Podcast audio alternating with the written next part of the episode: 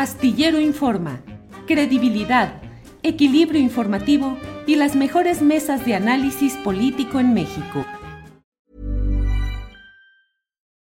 Millions of people have lost weight with personalized plans from Noom, like Evan, who can't stand salads and still lost 50 pounds. Salads generally for most people are the easy button, right? For me, that wasn't an option. I never really was a salad guy. That's just not who I am. But Noom worked for me. Get your personalized plan today at Noom.com. Real Noom user compensated to provide their story. In four weeks, the typical Noom user can expect to lose one to two pounds per week. Individual results may vary. Hiring for your small business? If you're not looking for professionals on LinkedIn, you're looking in the wrong place. That's like looking for your car keys in a fish tank. LinkedIn helps you hire professionals you can't find anywhere else, even those who aren't actively searching for a new job but might be open to the perfect role. In a given month, over 70% of LinkedIn users don't even visit other leading job sites. So start looking in the right place. With LinkedIn, you can hire professionals like a professional. Post your free job on linkedin.com slash people today. Astillero Informa, credibilidad, equilibrio informativo y las mejores mesas de análisis político en México. Héctor, buenas tardes. ¿Cómo están? Buenas tardes. Un saludo a todos. ¿Sí se oye bien? Sí, se oye bien, se oye perfectamente, Héctor. Muchas no gracias. Entre una entrevista y otra, entre pacientes y otros, está bien. Pues sí, ya me imagino. Eh, luego dicen que andamos de meseros, porque andamos de mesa en mesa de análisis, de opinión, de comentarios, de todo. Sin propina. Pues, así es. Héctor, ayer tuvimos al doctor Manuel Gil Antón para hablar sobre el regreso a clases presenciales en México. Eh, sus pros, sus contras, los problemas logísticos, en fin, lo relacionado, digamos, con la organización educativa. Hoy quiero pedirte que nos ayudes a tratar de esclarecer cuáles son los pros y las contras, cuáles los riesgos de este regreso a clases presencial en México. Por favor, Héctor. Bueno, los, los contras, los riesgos que hay particularmente en México, eh, son, y hoy me sorprendió mucho una declaración que Mariana me, hizo revisarla, eh, una declaración que ahora resulta que ya los niños que son obesos no son factores de riesgo. A mí me preocupa mucho la cantidad de obesos. Durante toda la pandemia hemos hablado que uno de los factores de riesgo más importantes es algo que conocemos en medicina como inflamación crónica de baja intensidad. Así se llama, inflamación crónica de baja intensidad. Y eso se presenta en adultos algo que se llama el síndrome X o síndrome metabólico, que es la combinación de obesidad, hipertensión, diabetes, colesterol elevado.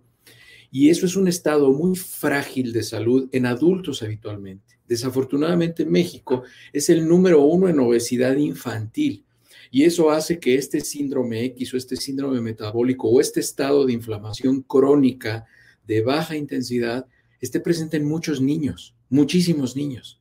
Esos niños son mm, personas de riesgo, son, son, eh, ahí tienen un riesgo muy elevado para muchas enfermedades, para enfermedades infecciosas, para enfermedades metabólicas, para muchas enfermedades.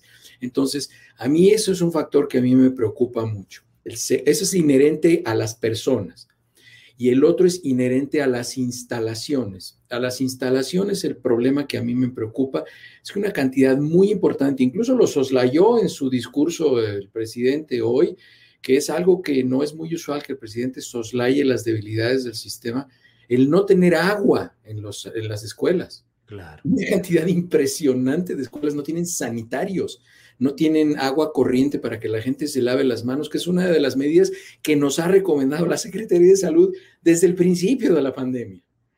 lávense las manos y todo. Bueno, ok, me lavo las manos, pero si no hay agua, y además de que no hay agua, no hay jabón, y el jabón que debe utilizarse es jabón líquido, no jabón de pasta, porque si no, se lo andan pasando de unos a otros. Digo, ya si quieren jabón en polvo, ¿no? De ese que te espolvoreas en las manos. Entonces, esa es una preocupación. Y la otra preocupación que tengo es la poca ventilación que tienen algunas aulas. Yo veo que están comprando tapetes donde se mojan los zapatos, este, una bola de cosas que no sirven para nada. Ya demostramos desde hace meses que eso no sirve para nada. Y como dice el presidente, si no suena lógico, suena metálico. Hay que ver quién anda trayendo esos, esos contratos. Lo que sí serviría son detectores de CO2 de 300, 500 pesos que pueden poner en los salones y que estuvieran en un rango no mayor a mil partes por millón en los salones. Y de esa manera el, el contexto sería menos tóxico, es un indicador indirecto de cuántas partículas suspendidas de lo que sea, de virus, de CO2, de formaldehído, de lo que sea, están suspendidas en el aire. Y eso haría un ambiente seguro a los niños. Esos son los factores en ¿Nos repite, Héctor, el nombre del aparato para quienes tengan interés y el costo y dónde lo podrían conseguir, Héctor? Se llama monitor de CO2. Monitor de Me dice Mariana que lo consiguen en Mercado Libre, en Amazon, así se llama monitor de CO2. Es más, si se meten a mi canal de YouTube, se llama Héctor L. Frisbee Ahí yo les hice un video de cómo utilizarlo, cómo interpretarlo, cómo leerlo y de qué manera lo tienen que posicionar y cuáles son los rangos de seguridad. Ahí hay un video que yo publiqué, si quieres luego lo, lo, buscas, Julio, se llama Monitor de CO2 y está en mi canal de YouTube. Lo hice el fin de semana porque mucha gente me lo preguntaba. Esa es una de las medidas más útiles en los salones de clase porque de esa manera nosotros sabemos qué tan sano es el aire que estamos respirando. Entonces, es muy importante que lo tuvieran. Esos son los factores en contra, que yo no veo, yo no veo que se esté incentivando el uso, por ejemplo, de monitores de CO2 para estar seguros de que están ventilados los salones. Ya hoy oí por primera vez al presidente que tiene que estar seguros que los sanitarios estén bien en buenas condiciones y que haya agua corriente, porque no les vayan a poner jicaritas o cubetitas, porque eso nada más va a ser un atascadero y va a ser un foco de cultivo de muchas otras cosas. Entonces, eh, esos son los contras. Los pros es que hay muchas familias que están cayendo en pobreza porque no pueden ir a trabajar, porque tienen que estar cuidando niños. Y hay niños que están cayendo en crisis de neurosis. La tasa de depresión en niños ha crecido exponencialmente. Suicidios en adolescentes han crecido de manera muy importante porque están adentro de la casa encerrados todo el tiempo. Eh, Héctor, eh, nuestro conocido Daniel Robles desde Guadalajara, nuestro querido Daniel, nos pregunta, dice, ¿cada cuánto tiempo se debe mover el cubrebocas para respirar aire puro? He escuchado que hay personas que se marean porque empiezan a respirar su propio dióxido de carbono. ¿Es sano que se les obligue a los niños a hacer actividades físicas con cubrebocas? Imaginen en un lugar muy alto como Toluca o muy caluroso como Yucatán. ¿Cuáles son los pros y los contras del cubrebocas? Mira, en realidad y de eso hay muchísimos estudios, hay infinidad de estudios, el cubrebocas no disminuye, no disminuye la, eh, la concentración de oxígeno que nosotros percibimos en el aire. Lo que sí sucede es que por un mecanismo de defensa inconsciente, el tener algo que nos bloquee la respiración, el mecanismo de ventilación, como estamos acostumbrados, genera mucha ansiedad y las personas empiezan a hacer algo que se llama hiperventilar.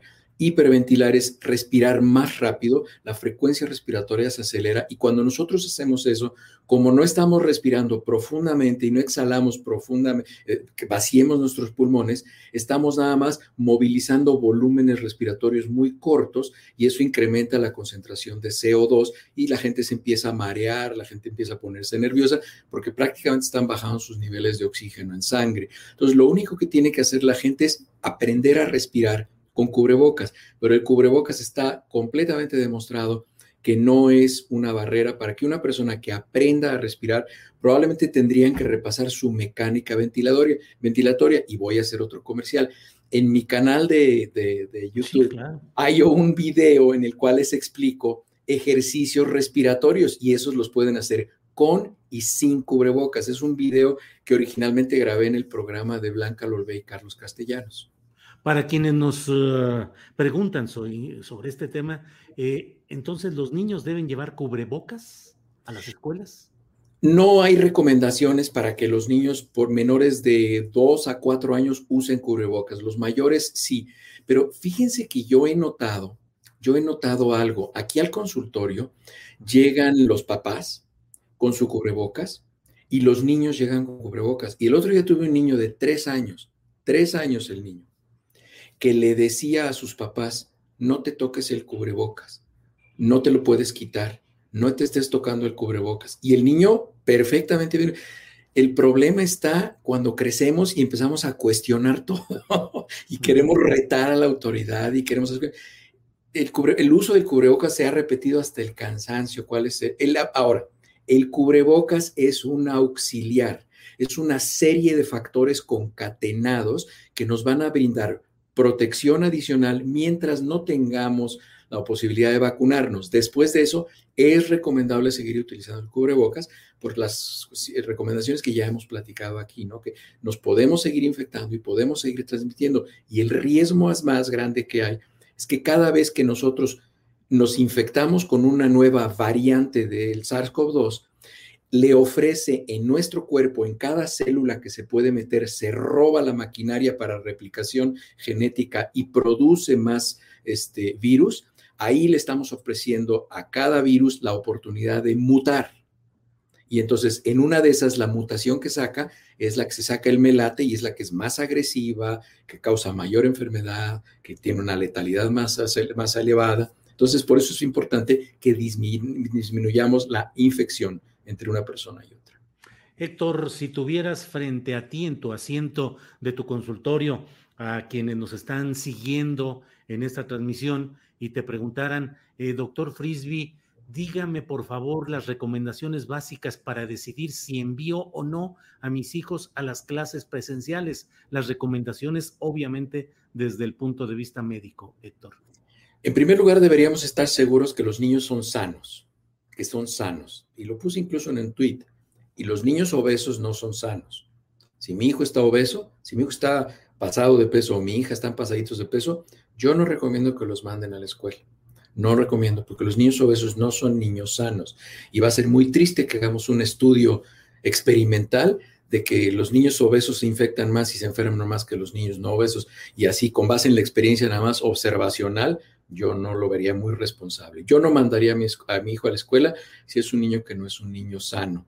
Eh, en segundo lugar, si no tiene el esquema de vacunación completo, yo tampoco lo mandaría a la escuela. Y yo me aseguraría, desde el punto de vista individual, que mi hijo esté en condiciones, que mi hijo sepa utilizar el cubrebocas, que mi hijo pueda lavarse las manos y también investigaría en la escuela que le ofrezca todo a mi hijo para que todas esas medidas de protección que ya hemos comentado se les ofrezcan a los niños.